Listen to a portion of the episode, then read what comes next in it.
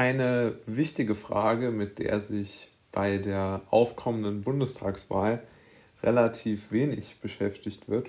Und ich muss auch sagen, ich selbst habe das ganze Thema total unterschätzt, denn ich habe ähm, es nie wirklich als eine für mich legitime Option gesehen. Es handelt sich nämlich um die Briefwahl.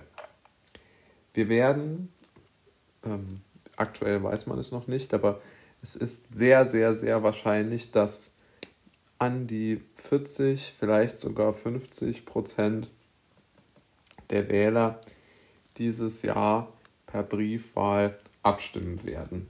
Ja, große Parteien, insbesondere die SPD, ähm, machen dafür ja auch sehr stark Werbung. Jetzt äh, muss man aber einfach auch mal sagen, diese Briefwahl ist ja gut und schön. Ja, es gibt da ja Gründe dafür, dass man sagt, okay, ähm, jemand ist in Urlaub oder vielleicht krank oder im Krankenhaus oder ähnliches, wird operiert und kann deshalb am Wahltag nicht im Wahllokal erscheinen. Aber, und das muss man ja sagen, heute wird ja ganz stark dafür geworben, ohne dass irgendein Grund besteht, dass man seine Stimme per, per Briefwahl abgibt. Ja? Also die Briefwahl wird ganz, ganz entscheidend ähm, ja, nach vorne geschoben und als Argument ähm, oder als, als, als eigentlicher Weg zur Stimmabgabe ähm, ja, vorgeschlagen. Also ich habe zumindest den Eindruck und auch die sehr hohen Zahlen der, der Briefwähler ähm, geben das ja auch wieder. Ich habe damit folgendes Problem. Denn die Briefwahl hat aus meiner Sicht vor allen Dingen drei ganz große Schwierigkeiten. Zuerst einmal finde ich, zeigt man damit so eine gewisse, einen gewissen fehlenden Respekt gegenüber der Wahl als solche. Ja, also man versteht die äh, Demokratie nicht als wirklich so wichtig, dass man sich an einem Tag mal Zeit dafür nimmt, um sich zum Wahllokal zu begeben. Der zweite Punkt, der spielt da sicherlich mit rein, ist, dass es gibt ja, gibt ja sogenannte Grundsätze unserer Wahl. Ne? Also frei, gleich, unmittelbar und geheim. Ja? Und ich würde schon sagen, dass die Unmittelbarkeit der Briefwahl ähm, überhaupt nicht gegeben ist. Denn die Briefwahl kann ja deutlich ähm, vor dem Wahltag, also vor dem 26. September, abgegeben werden, die Stimme. Und äh, wie, wie verhält es sich denn damit, dass ähm, die, die Pri oder die ähm, es können ja noch ganz unvorhergesehene Dinge passieren, eine Woche vor der Wahl. Aber wenn ich dann meine Stimme schon abgegeben habe, äh, kann ich mich ja gar nicht mehr umentscheiden. Das heißt, ich äh, bin gar nicht offen für alles, was vielleicht noch äh, auf mich zukommen könnte in, in, in diesen möglichen Fällen. Also auch dort bin ich äh, sehr, sehr kritisch.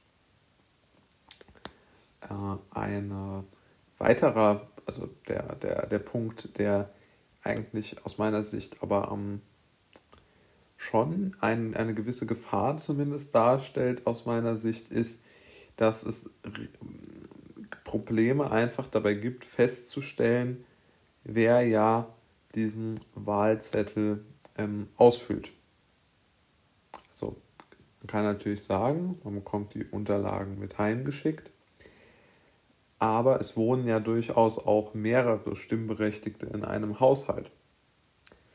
Und ob jetzt dort nicht vielleicht mal gesagt wird, du könntest auch jetzt auch mal ein Kreuz da oder dort setzen, das äh, möchte ich jetzt mal in Zweifel ziehen. Und ich möchte es insbesondere deshalb in Zweifel ziehen, weil sehr viele, hm, naja, unvorsichtige Twitter-Vermeldungen äh, oder äh, Beiträge ähm, darauf schließen lassen, dass durchaus auch Menschen mal so für die Großeltern den Wahlzettel mit ausfüllen. Ja? Und das alles lässt mich schon zu der Vermutung und zu dem Entschluss kommen, dass Briefwahlen einfach schlecht sind für die Demokratie. Und die Lösung wäre eigentlich ganz einfach. Denn wir hatten in Deutschland bis 2008 eine sehr, sehr gute Regelung, die die Briefwahl völlig richtig ähm, aus meiner Sicht regelt. Nämlich, man musste beim Bundeswahlleiter beantragen, dass man die Briefwahl machen kann. Und, und da ist äh, aus meiner Sicht der springende Punkt, man musste begründen, warum man mit der Briefwahl wählen möchte.